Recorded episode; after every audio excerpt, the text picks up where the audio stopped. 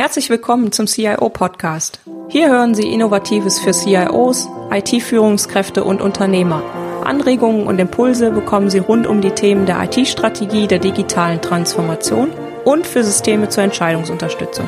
Mein Name ist Petra Koch, ich bin IT-Strategie- und Transformationsberaterin und freue mich, dass Sie heute eingeschaltet haben.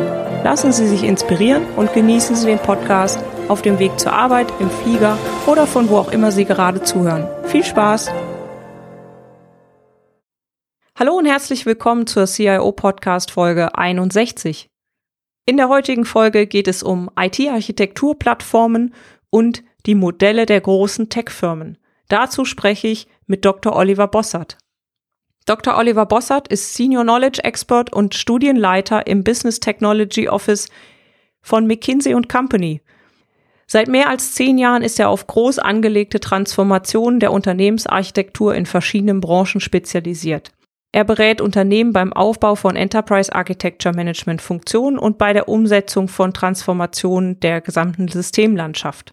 Sein Beratungsschwerpunkt liegt aktuell insbesondere auf der Konzeption und Umsetzung von Architekturen, die die digitale Transformation von Unternehmen in kundennahen Branchen wie Einzelhandel, Versicherungswesen und Finanzdienstleistungen ermöglichen. Neben seiner Beratungsarbeit steht er in ständigem Kontakt mit Lösungsanbietern, Start-up-Unternehmen, Hochschulen und weiteren Organisationen, um die Wissensbasis von McKinsey kontinuierlich zu optimieren und weiter auszubauen. Aus diesem Grunde obliegt ihm auch die Leitung der Enterprise Architecture Survey in Zusammenarbeit mit der Henley Business School und in diesem Rahmen und darüber hinaus veröffentlicht er auch Artikel und Forschungsbeiträge. Vor seinem Einstieg bei McKinsey promovierte Oliver Bossert in Bioinformatik mit einer Arbeit zum Thema Bildanalyse und 3D-Modellierung an der Johann Wolfgang Goethe Universität Frankfurt, wo er zuvor auch studiert hat. McKinsey ist eine weltweit agierende Strategieberatung mit 129 Büros in 65 Ländern der Welt und circa 30.000 Mitarbeitern weltweit, wovon circa 17.000 Beraterinnen und Berater sind. Weiterhin ist McKinsey Digital auf das Themenfeld Digital und Analytics fokussiert. Hierfür betreibt McKinsey aktuell neun Digital Labs, eins davon unter anderem in Berlin, ein Digital Capability Center in Aachen und ein Modellwarehouse in Karlsruhe. In Forschung und Entwicklung und Weiterbildung der Mitarbeiter investiert das Unternehmen weltweit jährlich mehr als 600 Millionen US-Dollar. Ich freue mich sehr, dass wir davon ein bisschen partizipieren dürfen und in diesem Interview die Studienerkenntnisse im Bereich des Enterprise Architecture Managements diskutieren können und Ihnen so ein Stückchen näher bringen können. Freuen Sie sich also mit mir auf ein spannendes Interview zum Thema IT-Architektur Plattformen. Viel Spaß! Warum sind große Tech-Firmen mit ihrer Plattformarchitektur so erfolgreich?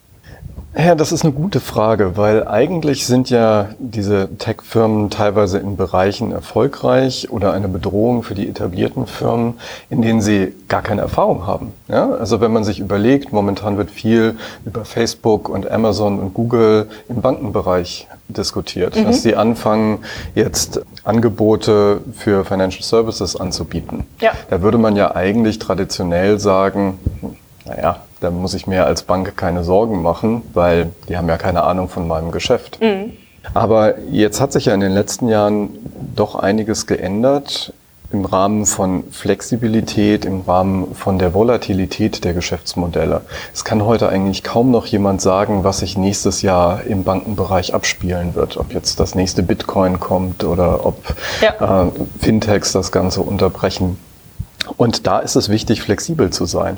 Und genau das ist eigentlich das, was Tech-Firmen gut können. Mhm. Auf die Kundenbedürfnisse eingehen, auf neue Trends eingehen und eben neue Angebote zu offerieren. Mhm.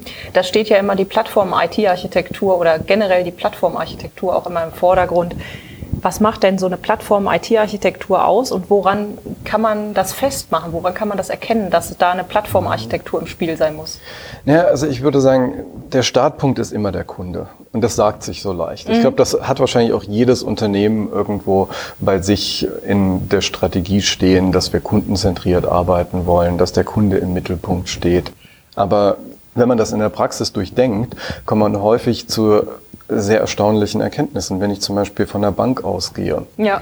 dann habe ich als Bank häufig den Ansatz, dass ich sage, meine Customer Journey oder die Kundenreise ist, wie der Kunde einen Autokredit mit mir abstimmt oder abschließt. Mhm.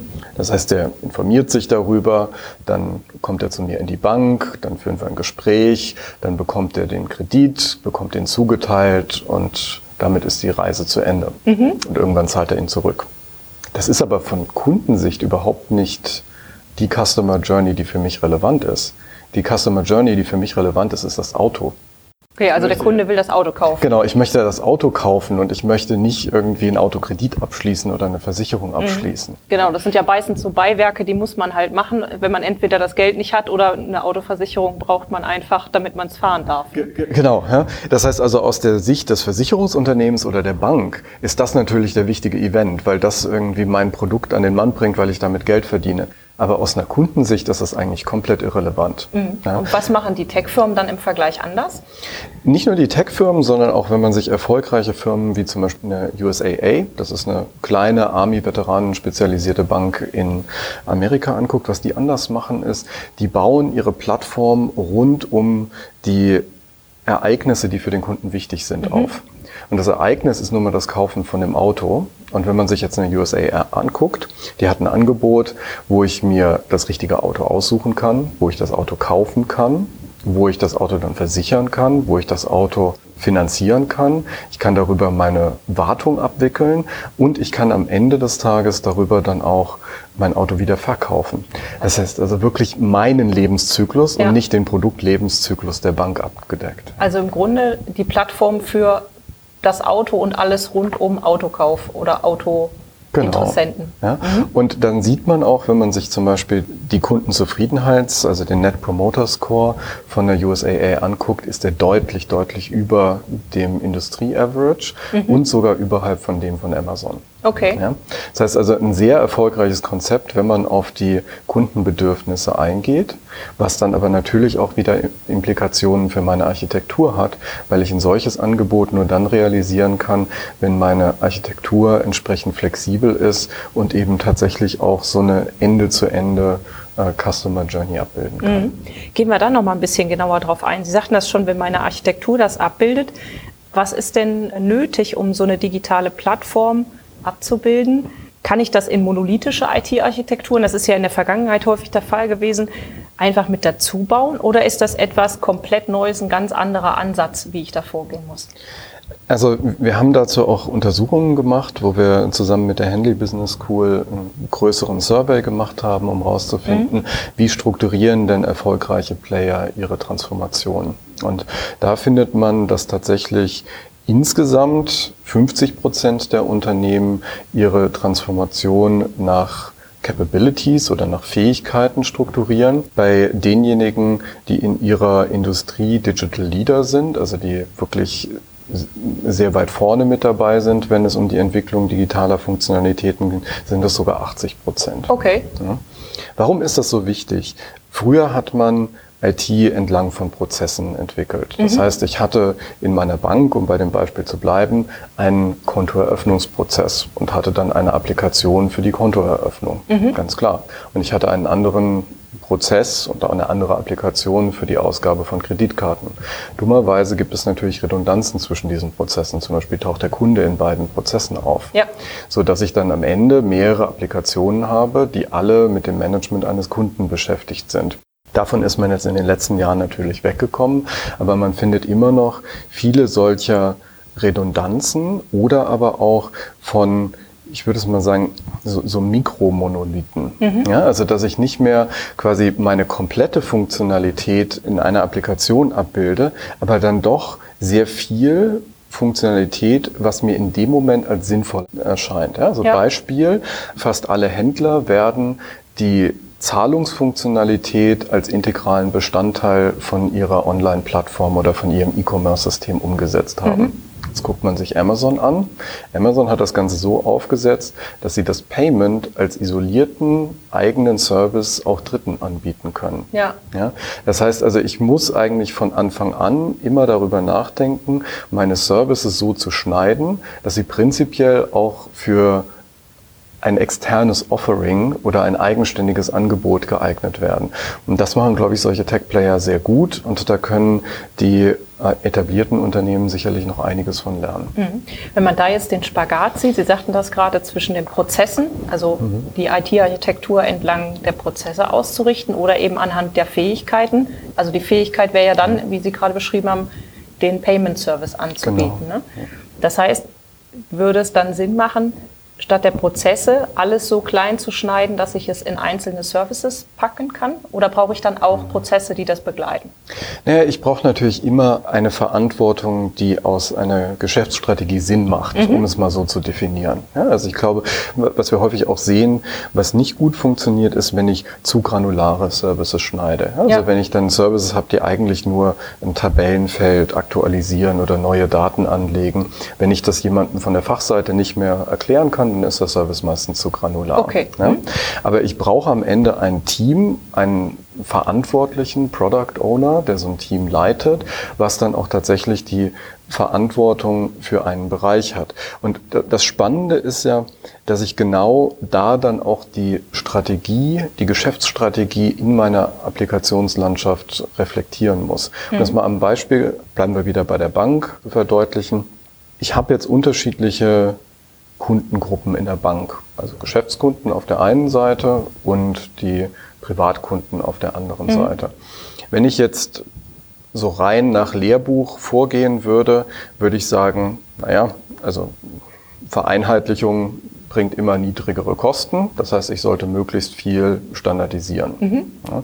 Ja. Ähm, wenn man jetzt aber nochmal mit einer Geschäftsbrille drauf guckt, dann gibt es Bereiche, in denen macht das auf jeden Fall Sinn. Also zum Beispiel die Kontoführung ist für einen Großkonzern genauso die gleiche wie für mich. Also die gleiche Logik ist der gleiche Prozess, sind die gleichen Fähigkeiten. Ja. Das kann man auf jeden Fall vereinheitlichen. Wenn ich jetzt aber mein Auto finanzieren möchte, ist das ein anderer Prozess, als wenn ein Flughafenbetreiber ein neues Terminal finanzieren möchte. Ja, auf jeden ja? Fall. Da werden vielleicht ein paar andere Kontrollen nötig sein. Genau, ja.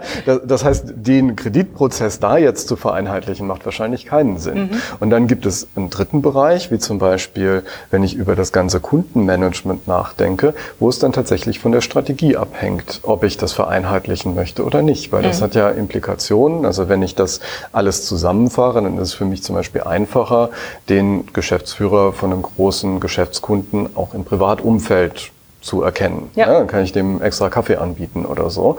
Das kann ich nicht machen, wenn ich das komplett getrennt habe. Ja. Und genau da ist dann, glaube ich, auch das Spannungsfeld, wo es dann tatsächlich darauf ankommt, die Strategie bewusst zu formulieren, wo wir aber auch als Architekten und als IT umgekehrt die Verantwortung haben, unsere Kollegen auf der Fachseite zu challengen, zu hinterfragen und denen Optionen zurückzuspielen und ihnen zu sagen, guck mal, das wären jetzt die zwei Möglichkeiten, wie wir das Ganze umsetzen könnten. Ja. Das wären die folgenden Implikationen. Was passt denn besser zu der Strategie? Ja. Was häufig realistischer ist, als einfach zum dritten und zum vierten Mal wieder nachzufragen, was denn jetzt eigentlich die Strategie ist. Ja, ja genau. Weil das ist ja häufig auch so ein Henne-Ei-Problem in manchen Fällen. Ne? Ist die Strategie zuerst da oder sind die Systeme schon da? Genau. Das hat man ja häufig auch. Jetzt haben viele Unternehmen wahrscheinlich, wie man das so kennt, klassischerweise ERP-Systeme, CRM-Systeme und so weiter. Wo macht man denn da den Cut in Richtung Service? Weil die Applikationen, gehe ich jetzt mal von aus, eignen sich nicht unbedingt für diese serviceorientierte Plattformarchitektur, oder? Ja und nein. Ich glaube, hier muss man unterscheiden, über welche Services reden wir denn. Auf der einen Seite gibt es Services, die tatsächlich in diesen Applikationen die da reingehören, mhm. ja, weil sie tatsächlich eine originäre Funktionalität von der entsprechenden Applikation sind. Also beim ERP-System zum Beispiel die Rechnungsstellung. Ja, ja. klassisch Finanzwesen. Ähm, genau. Was man aber in vielen Unternehmen als Herausforderung hat heute, ist, dass man die gleichen Systeme auch als Entwicklungsplattform oder als IT-Plattform genutzt hat. Ein gutes Beispiel dafür sind immer die E-Commerce-Systeme im Handel. Mhm. Ja, dass ich angefangen habe, mal irgendwann ein E-Commerce-System zu nutzen, zu einer Zeit, als E-Commerce eigentlich ein MeToo-Thema war. Ja. Wo man gesagt hat, das ist nicht differenzierend, das machen jetzt alle, ich muss das auch mal ausprobieren, aber es war weit weg von der strategischen Bedeutung, die E-Commerce heute hat. Mhm. Das hat sich über die Jahre entwickelt und man hat immer mehr Funktionalitäten in das E-Commerce-System reingebaut, ja. so dass man da heute eigentlich wieder einen großen Monolithen hat. Ja, also das Pendant zum ERP im Grunde. Ge genau. Ja. Ne? Nur halt, dass ich bei dem ERP vielleicht noch damit leben kann, wenn ich nur alle zwei Monate Anpassungen vornehmen kann. Bei einem E-Commerce-System ist das nicht adäquat und funktioniert ja. nicht. Ja?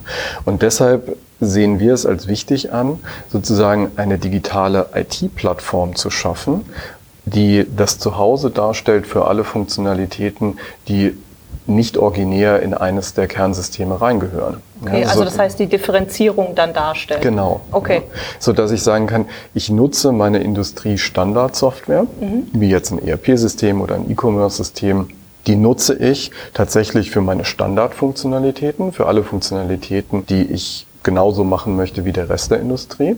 Für das, was differenzierend ist, fange ich jetzt aber nicht an, mein ERP-System zu customizen oder zusätzliche Funktionalitäten in mein E-Commerce-System einzubauen, sondern die baue ich auf meiner eigenen Plattform an der Seite, wie das die Tech-Player auch machen, mhm. und habe dadurch dann einerseits geringere Kosten, wenn ich das nächste Mal mein ERP-System aktualisieren muss und zum anderen kann ich damit dann auch tatsächlich kleine unabhängige Teams schaffen, die in so einer Microservice-Architektur dann auch tatsächlich die Funktionalitäten umsetzen, ohne dass es eine enge Kopplung mit den Release-Fenstern von den großen Applikationen mhm. gibt. Muss ich da schnittstellenseitig noch irgendwas zwischenbauen? Also, oder kann, kann das parallel funktionieren, dass ich sage, ich habe meine eigene digitale Plattform und eben diese klassischen Standardanwendungen? Das hängt ganz davon ab, was die Anforderungen von meinen Kunden sind, weil auch hier ist es ganz spannend, dass die Technologie eine immer größere Rolle spielt. Ja, mhm. Wenn ich so vor fünf oder zehn Jahren eine langsame Applikation gebaut habe, dann haben sich meine Mitarbeiter geärgert. Ja. So. Das war aber was, ja, das habe ich vielleicht in der Mitarbeiterumfrage gesehen, aber ich habe das nicht auf meiner P&L am Ende oder bei meiner, meiner Gewinn- und Verlustrechnung gesehen. Ja. Wenn ich heute eine langsame Applikation habe, dann kann man statistisch zeigen, dass Kunden das nicht akzeptieren, mhm. sondern die, die gehen bei Google weg. einfach wieder zurück und klicken auf meinen Konkurrenten. Das heißt also, ich habe tatsächlich heute einen direkten Zusammenhang zwischen den Latenzzeiten in der IT und meinem Umsatz. Ja. Wenn das zu langsam ist, verliere ich Umsatz. So. Und da kann es natürlich schon sein, dass ich Daten über einen Service von meinen Backend-Systemen brauche, die zu langsam sind oder wo ich über einen Enterprise Service Bus gehen muss, der zu langsam ist. Mhm. Und da ist es dann wichtig, eben mir das auch tatsächlich detailliert anzuschauen und sich mir dann zu überlegen, entweder muss ich vielleicht mit einer anderen Integrationsweise arbeiten. Vielleicht muss ich den ISB durch eine leichtgewichtigere Integrationsart ersetzen. Mhm. Oder ich muss eine Caching-Funktionalität einbauen, dass sozusagen gar nicht mehr die Daten, jetzt wieder beim Bankenbeispiel, von meinem Mainframe abgefragt werden, sondern dass die von einem dazwischen gelagerten Cache kommen, sodass ja. sie schneller sind und ich nebenbei wahrscheinlich auch noch beim transaktionsbasierten Mainframe-Vertrag ein paar Euro sparen kann. Sehr gut. Sie haben ja eben schon ein paar Beispiele angesprochen. Was sind denn für Sie so die klassischen Beispiele für eine Plattformarchitektur? Also wir unterscheiden ganz gerne diese drei unterschiedlichen Plattformen. Ja, dass wir oben einmal eine kundenorientierte Plattform haben, mhm. wo wir dann auch auf jeden Fall die, die ganzen Funktionalitäten bündeln müssen, die für den Kunden wichtig sind. Mhm. In dem also Beispiel, das könnte jetzt zum Beispiel die, die Autoplattform ja. sein oder so. Ja. Dann darf ich jetzt natürlich nicht den Fehler machen, dass ich in der Plattform alles entwickle, was ich an Funktionalitäten brauche, weil dann würde ich diese Funktionalitäten ja nicht wiederverwenden können. Mhm. Ja, das heißt, wir nennen das dann Business Capability Platforms oder man könnte auch von funktionalen Plattforms oder von Feature Teams sprechen, mhm. die sich dann um eine einzelne Funktionalität kümmern. Wieder in unserem Beispiel könnte das jetzt zum Beispiel die Bewertung von einem Auto sein oder es könnte die Finanzierung von dem Auto sein. Okay. Ja, oder zum Beispiel auch ganz einfach, dass der Kunde sich anmelden kann. Ja, auch das ist ja eine Funktionalität, die in allen meinen Customer Journeys irgendwo notwendig ist. Ja. Das heißt, ich brauche ein Team, was sich darum kümmert. So. Dann kommt noch die dritte Art von Plattform mit dazu wo wir von der Core IT Plattform sprechen oder einer digitalen Technologieplattform, was ich eben gesagt habe, eben das Zuhause für diese Funktionalitäten. Weil wenn ich das nicht hätte, was würde dann jedes Feature-Team machen? Ja, die würden sich wahrscheinlich die ersten zwei, drei Monate von ihrer Entwicklung immer damit beschäftigen, welche Version von Kubernetes nutzen wir denn jetzt und wie integrieren wir und wie speichern wir die Daten und wie bauen wir eigentlich unsere Frontends auf. Und das möchte ich ja nicht. Ich mhm. möchte ja, dass die quasi, wenn die am Montag die Budgets bewilligt bekommen haben, dass sie am Dienstag die erste produktive Software schreiben können. Ja. ja. Und dafür muss ich eben dann diese dritte Form der Plattform haben. Das heißt also eine Technologieplattform, die dann von diesen Feature-Teams genutzt wird, so dass ich da quasi maximal Reuse betreibe und die von Tag eins an produktiv arbeiten kann. Mhm. Das heißt, ich habe die Kundenplattform, dann mhm. habe ich die Business Capability Business Plattform. Capability Plattform und dann die, die, der Technical Layer quasi. Genau. Okay. Mhm.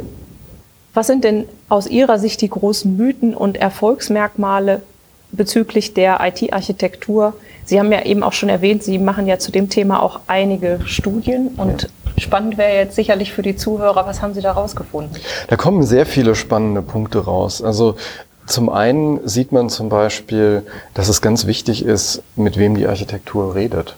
Okay. Also klingt erstmal nicht so intuitiv, aber wir sehen, dass die Unternehmen, die erfolgreich sind, viel mehr Zeit darin investieren, tatsächlich mit den fachlichen Ansprechpartnern, mit dem Management, mit dem Vorstand zu sprechen mhm. und dafür weniger Zeit mit ihren Suppliern verbringen. Ja. ja. Was, glaube ich, auch so die zwei Arten sind, die wir insgesamt bei der Architektur sehen. Auf der einen Seite sehen wir Architekten, die immer noch sehr technisch denken ja, für die sozusagen ein guter Job darin besteht, wenn ich technisch das Problem gelöst habe. Und auf der anderen Seite haben wir Architekten, die sagen, ich habe dann einen guten Job gemacht, wenn ich was verändert habe. Mhm. Und die Veränderung geht eben meistens über die reine Technik hinaus, ja. sondern ich muss das im Vorstand erklären. Ich muss die Budgets dafür bekommen. Ich muss hinterher meine Mitarbeiter trainieren, dass sie die neuen Lösungen auch nutzen. Ja, das Im besten ein, Fall ist die ja auch intuitiv bedienbar. Ne? Genau, also es ist ein viel breiteres Spektrum, was ich heute eigentlich abdecken muss, mhm. äh, gegenüber früher, wo ich gesagt habe, na gut, jetzt äh, schreibe ich den neuen Code in meinem Kobold-System und dann geht der live und dann ist mein Job eigentlich erledigt. Mhm. Ja. Und, und da sehen wir tatsächlich einen sehr großen Unterschied darin, wie Architektur gemanagt wird. Und daraus erklärt sich auch so ein Stück weit die große Popularität von so einem Capability-basierten Ansatz, weil das eben genau die Schnittstelle zwischen Fachseite und IT ist. Mhm. Ja? Über die Fähigkeiten können sich beide unterhalten. Genau. Ne? Ja. Ja. Während ich jetzt irgendwie über die Software System XY Release 35 mit meinem Marketingvorstand nicht sprechen kann. ja, der ja. wird es vielleicht äh, zur Kenntnis nehmen, aber äh, so richtig helfen wird es ihm wahrscheinlich nicht. Genau, und umgekehrt, wenn jetzt irgendwie der fachseitige Ansprechpartner über seinen Risikomanagementprozess spricht, dann kann ich wahrscheinlich als ITler damit nichts anfangen. Mhm. Ja, und da, deshalb brauchen eine gemeinsame Sprache, ein gemeinsames Kommunikationswerkzeug, was dann aber auch sich zu einem Management Management-Werkzeug entwickeln sollte. Mhm. Also ich mache immer gern den Vergleich, es sollte kein Stadtplan sein, weil in einen Stadtplan kann ich ein neues Haus einzeichnen. Dadurch ändert sich in der Realität nichts, ja. Ja, sondern es sollte ein Stadtentwicklungsplan sein, der gemeinsam von Fachseite und IT genutzt wird, so dass wenn ich da ein neues Kraftwerk oder ein neues Haus einzeichne, das in den nächsten Jahren da draußen auch irgendwann gebaut wird. Mhm. Ja, und dann denkt man anders über so ein Instrument nach, als wenn es nur eine Visualisierungs- und Kommunikationshilfe ist. Ja. Ja, schönes Bild. Vor allen Dingen kann man ja da auch neue Baugebiete planen. Ne? Vielleicht für digitale Geschäftsmodelle, die heute so bei manchen Firmen vielleicht noch gar nicht implementiert sind, sondern im Entstehen sind oder in der Entstehung sind. Genau, und genauso wie ich bei einer Stadtplanung auch sagen kann, das ist jetzt ein Wohngebiet und das ist ein Gebiet, in dem ich Kernkraftwerke bauen darf, was mhm. typischerweise nicht direkt nebeneinander liegt und nicht das gleiche Gebiet ist, kann ich eben mit so einem Capability-basierten Ansatz auch eine differenzierte Sicht auf meine Landschaft entwickeln. Dass ich sagen kann, es gibt eben bestimmte Bereiche, da bin ich zum Beispiel reguliert. Ja, ja. Wenn ich jetzt in der Pharmaindustrie oder in der Bank unterwegs bin, dann gibt es ja immer Bereiche, wo ich einfach ein Vier-Augen-Prinzip anwenden muss. Ja. ja wo ich dann auch keine Diskussion drüber. Genau, ne? ja, also wo ich vielleicht auch mehr Wert auf eine stabile Abwicklung und mehr Wert auf hohe Qualitätsstandards setze, als zum Beispiel bei meinem internen Reporting oder bei dem Kundenfrontend. Mhm. Ja, das heißt also, da kann ich dann tatsächlich differenziert darüber nachdenken, was sind denn Bereiche, wo ich vielleicht mehr experimentieren möchte, wo ich auch mal schneller was zum Kunden bringe, dass der sich das angucken und darauf reagieren kann. Und was sind Bereiche, wo ich sage, nee, da möchte ich wirklich, dass sehr viele Leute drauf geguckt haben, weil da können wir uns eigentlich keinen Fehler erlauben. Mhm, ist klar. Gab es denn noch weitere spannende Punkte aus der Studie? Ja, jede Menge. Also okay, das würde wahrscheinlich zu weit führen, oder? Kann man, die kann man sich wahrscheinlich irgendwo anschauen oder herunterladen. genau. Dann würde ja. ich die einfach in den Show Notes verlinken. Das macht wahrscheinlich ja. mehr Sinn, als wenn wir die jetzt hier Stückchen ja. für Stückchen durchgehen. Super. Inwieweit korrelieren Plattform-IT-Architekturen mit dem Geschäftsmodell und der Kundenzentrierung. Sie haben das eben schon gesagt, die meisten Unternehmen haben wahrscheinlich irgendwo in der Strategie stehen, wir sind kundenzentriert. Aber inwiefern ist das wirklich umgesetzt und, und kann man da zwischen Architektur und Geschäftsmodell irgendwo die Brücke bilden? Ja, also ich glaube, man sieht da einen ganz deutlichen Zusammenhang zwischen, vielleicht nicht so sehr zwischen dem Geschäftsmodell an sich, aber zwischen der Fragestellung, wie sehr ist denn mein Geschäftsmodell schon am Wackeln oder inwieweit beschäftigen sich digitale Attacker schon mit meinem Geschäftsmodell? Okay, also ja. wie weit steht man schon so ein bisschen mit dem Rücken zur Wand, kann genau, man ja da Genau, sagen, ne? ja, weil ich natürlich irgendwie, wenn ich jetzt in einem Bereich bin, der relativ gut abgeschottet ist, ein Nischenmarkt ist, wo ich vielleicht nur B2B-Kunden habe, wo ich in einem Duopol unterwegs bin mit zwei, drei anderen Wettbewerbern weltweit, wo ich vielleicht auch, keine Ahnung, jetzt Maschinen herstelle oder sowas, dann habe ich natürlich nicht den gleichen Druck, jetzt eine kundenorientierte Plattformstrategie zu entwickeln, wie wenn ich im Buchmarkt unterwegs mhm. bin, wo Amazon natürlich einen immensen Druck aufbaut und die Player wesentlich mehr zum Handeln zwingt, als das jetzt in manchen etablierten Bereichen ja. der Fall ist. Wobei wir haben ja auch in den vergangenen Jahren gesehen, ich sag mal relativ sicher geglaubte Branchen äh, kommen ja dann schon auch mal ins Wanken. Ne? Also wenn man natürlich. das jetzt sieht, äh, Tesla baut jetzt in Berlin, ist es ja auch in Branchenbewegung, wo man es vielleicht vor noch ein paar Jahren gar nicht erwartet hätte. Genau, also dass, dass der Taximarkt eine Disruption erfährt, hätte man vorüber wahrscheinlich nicht erwartet. Genau, so. ja. also, das also heißt, zu sehr ausruhen sollte man sich wahrscheinlich in keiner Branche, was das angeht, oder? Auf jeden Fall, zumal es ja auch die Frage ist, möchte ich nur reagieren oder möchte ich selber vielleicht auch der Disruptor sein? Mhm. Ja, also ich glaube, es ist in jedem Fall auch in den etablierten Branchen, auch in den B2B-Branchen sehr sinnvoll, sinnvoll, darüber nachzudenken, wie kann ich plattformorientierter sein, wie kann ich ein modulareres Offering für meine Kunden aufbauen, weil am Ende des Tages A, es kann jederzeit sein, dass einer der großen Tech-Player sich vielleicht doch für meine Branche anfängt zu interessieren. Mhm. Und zum anderen kann ich mir auf die Art und Weise ja auch selber einen Wettbewerbsvorteil aufbauen. Und mir eben überlegen, was ist es denn, was für meine Kunden wichtig ist. Und da vielleicht auch eine wichtige Veränderung, wenn die Kunden heute über ihre Erfahrung mit einem Unternehmen nachdenken, dann ist es seltenst der Fall, dass nur der direkte Wettbewerber den Vergleichspunkt darstellt. Mhm. Weil die Kunden bestellen ja über Amazon, die interagieren ja mit Facebook, die suchen über Google. Ja. Und darüber haben sie natürlich ein Nutzenerlebnis, was sie eigentlich dann auch von ihren Geschäftspartnern erwarten. Ja, das heißt also, wenn Amazon heute den Bestellvorgang prägt und ich am nächsten Tag meine Ware erhalte, ja. dann ist das nicht unbedingt vielleicht was, was ich jetzt irgendwie erwarte, wenn ich eine Maschine für ein, zwei Millionen Euro bestelle. Aber dass diese Maschine dann vier Wochen braucht, bevor ich überhaupt ein Angebot bekomme oder mhm. bevor ich einen Liefertermin zugesagt bekomme, das sind Leute immer weniger bereit zu akzeptieren. Okay, das heißt, der Benchmark ist gar nicht unbedingt in der eigenen Branche, sondern kann halt auch durch andere Wettbewerber genau. einfach geprägt werden. Genau. Mhm. Wie können denn Unternehmen starten, wenn sie das jetzt hören und sagen, jawohl, das ist was, was wir machen möchten, so eine plattformbasierte IT-Architektur zu etablieren? Was wären so die ersten Schritte, die Sie empfehlen würden?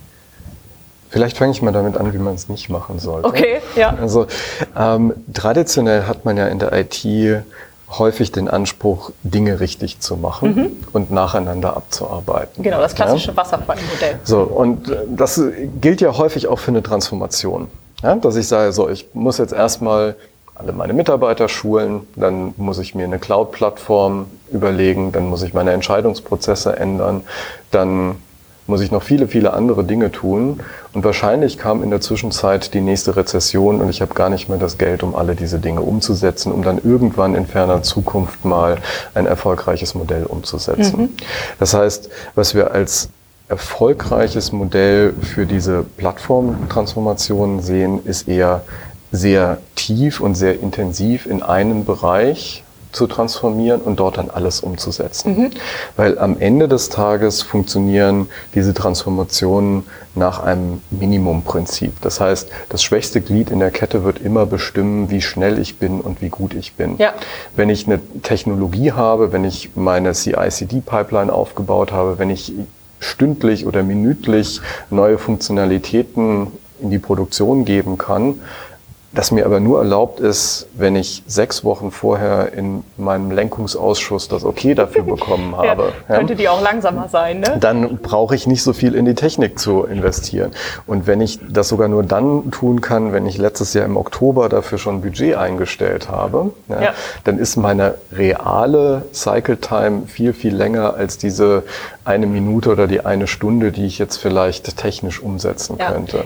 Also das heißt, das Learning ist an der Stelle auch die ganzen organisatorischen Entscheidungen und Prozesse auf diese Schnelligkeit auch auszurichten. Ne? Das ist ja eben, was Sie sagen, in vielen Unternehmen nicht. Ne? Wenn ich das Budget verpasst habe, da irgendwas nicht reingegeben habe, dann muss ich im Zweifelsfall, im schlimmsten Fall noch ein Jahr warten, wenn es keine Sondertöpfe für irgendwas gibt. Ne? Genau. Und das eben konsistent in einem Bereich erstmal umzusetzen. Mhm. Ja? Das heißt also, dass ich jetzt nicht versuche, meine komplette Bank in die Cloud zu bringen und dann die kompletten Prozesse zu ändern, sondern ich sage, ich nehme jetzt ein relevantes Problem zum Beispiel, wie können meine Kunden ein neues Konto eröffnen? Ja. Und dann versuche ich aber auch alle Elemente von diesem Problem zu lösen. Das heißt, die technischen, die organisatorischen, die Entscheidungsprozesse, wie ich neue Mitarbeiter einstelle.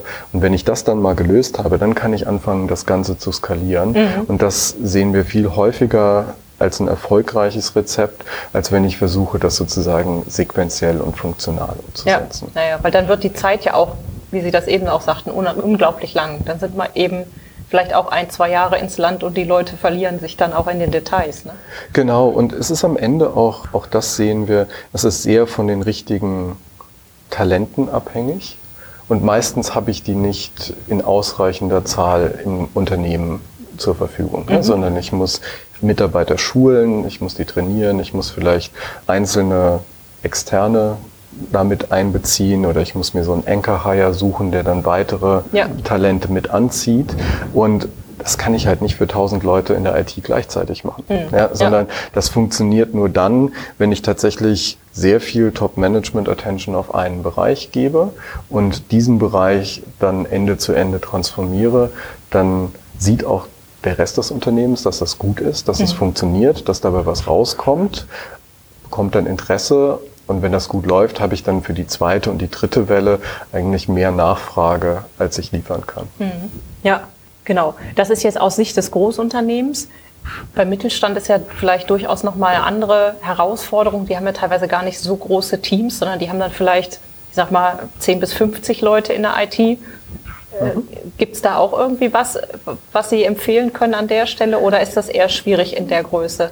Nein, also ich glaube gerade da auch für den Mittelstand bewegt sich ja sehr viel, weil die großen Cloud-Provider ja immer integriertere und immer leistungsstärkere Lösungen anbieten. Mhm. Ja, das heißt also, ich kann heute ja sehr viel mehr auch als Plattform schon von einem Amazon, einem Google oder einer Microsoft beziehen, ja. als das vor ein paar Jahren noch der Fall war. Das heißt, ich glaube, da ist schon die Möglichkeit da, einen Teil dieser IT-Plattform sozusagen auch schon vorkonfiguriert von einem dieser Provider ja. zu beziehen und dann sind ja die Teams in der Regel sowieso nicht groß. Auch in einem Großunternehmen würde ich keinesfalls mehr als zehn Leute in ein Team packen. Mhm. Und das ist ja eine großartige Chance auch für den Mittelständler, sich auf solche Punkte zu fokussieren. Aber ich glaube, gerade in dem Thema Fokussierung ist ein großer Hebel, wo auch der Mittelstand noch viel Potenzial hat. Mhm. Weil häufig ist man auch dort eben IT-seitig sehr darauf bedacht, das nächste ERP-Upgrade vorzubereiten und irgendwie die Lichter anzulassen. Ja. Und man hat darüber vielleicht dann nicht wirklich die Kapazität oder man hat nicht den notwendigen Fokus, um sich eben auch auf innovativere oder kundenzentriertere Themen vorzubereiten. Mhm. Ja, auf jeden Fall wichtiger Punkt. Was ist außerhalb der IT-Organisation notwendig, damit Plattformen aufgebaut werden können und agiles Arbeiten funktionieren kann? Sie haben das eben schon gesagt, also die ganzen Entscheidungszyklen, Budgetprozess. Gibt es da sonst noch was, was Sie sagen können, was notwendig ist, um diese Transformation zu beschleunigen in Richtung Kundenzentrierung? Also ich glaube, der wichtigste Punkt ist überhaupt erstmal, dass ich mit einer Strategie und einem Geschäftsmodell starte, mhm. das tatsächlich auch an Plattformen ausgerichtet ist. Ja. ja. Weil wenn ich jetzt sage, ich habe nur ein Produkt und ich bin nur Produktzulieferer und ich erzeuge hier quasi eine Commodity. Ich weiß nicht, ob sich das heute noch jemand leisten kann, aber wenn das sozusagen meine Geschäftsstrategie ist, ja, dann brauche ich keine kundenzentrierte Plattform. Ja. Ich muss mir tatsächlich einmal strategisch Gedanken darüber machen, was sind meine Bereiche, in denen ich differenzieren möchte, was ist das, was ich dem Kunden anbieten möchte und was sind vielleicht auch Partner oder Joint Ventures, die mir helfen, diese Kundenerwartung zu erfüllen. Ja. Ja, also wieder auf das Autobeispiel zurückzukommen. Autos zu bewerten und zu verkaufen ist beileibe nicht eine Kernkompetenz einer Bank.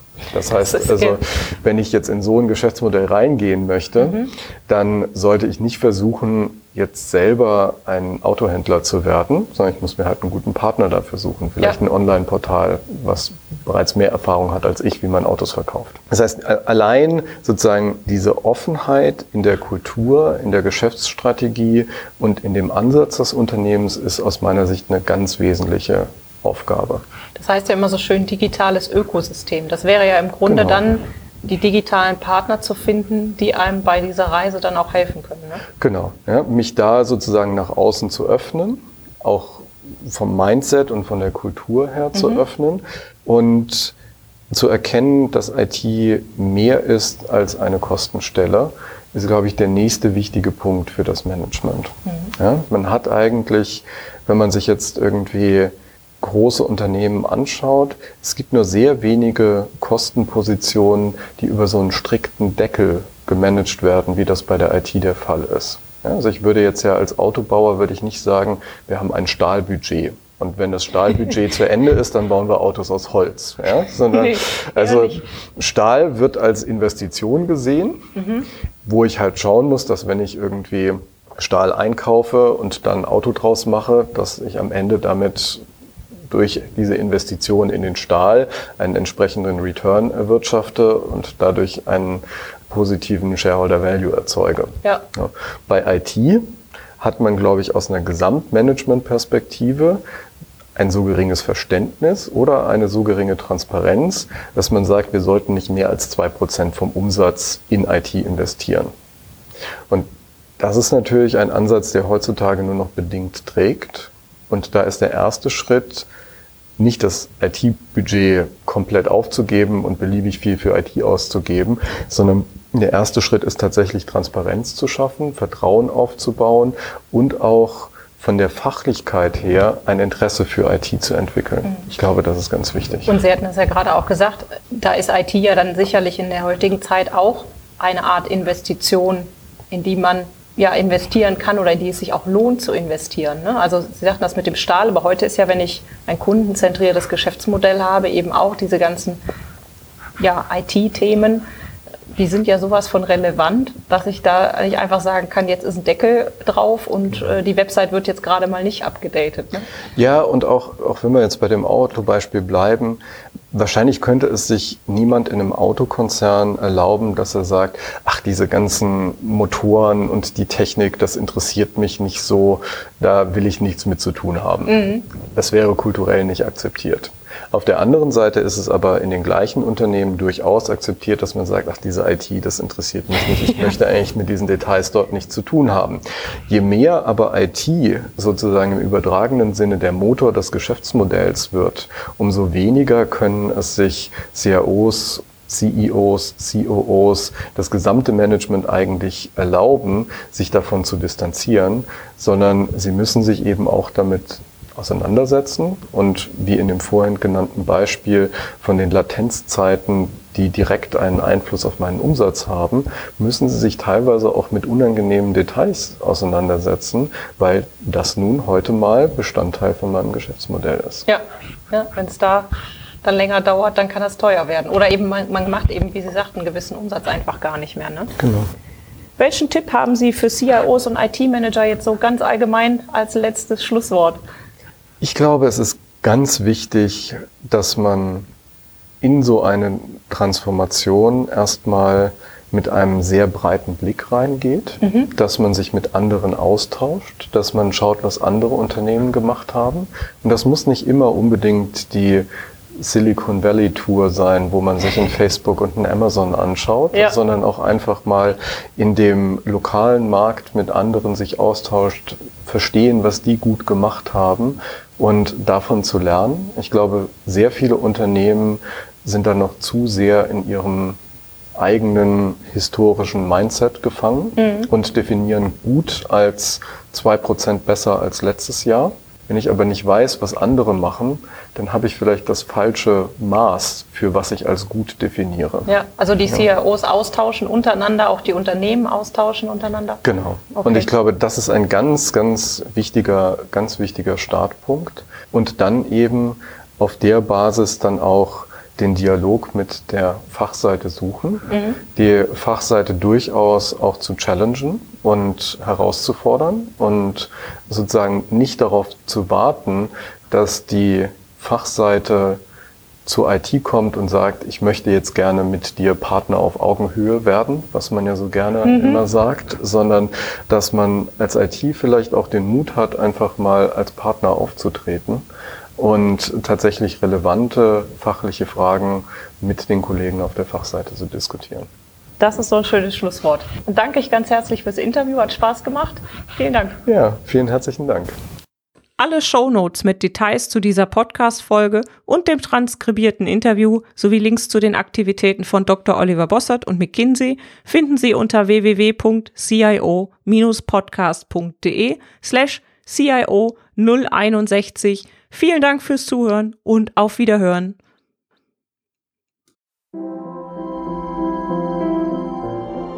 Herzlichen Dank fürs Zuhören. Sie hörten den CIO-Podcast mit Petra Koch. Wenn Ihnen der Podcast gefallen hat, freue ich mich über eine Bewertung bei iTunes. Sie helfen damit, den Podcast bekannter zu machen. Alle Shownotes zum Podcast finden Sie unter www.cio-podcast.de. Dankeschön und auf Wiederhören.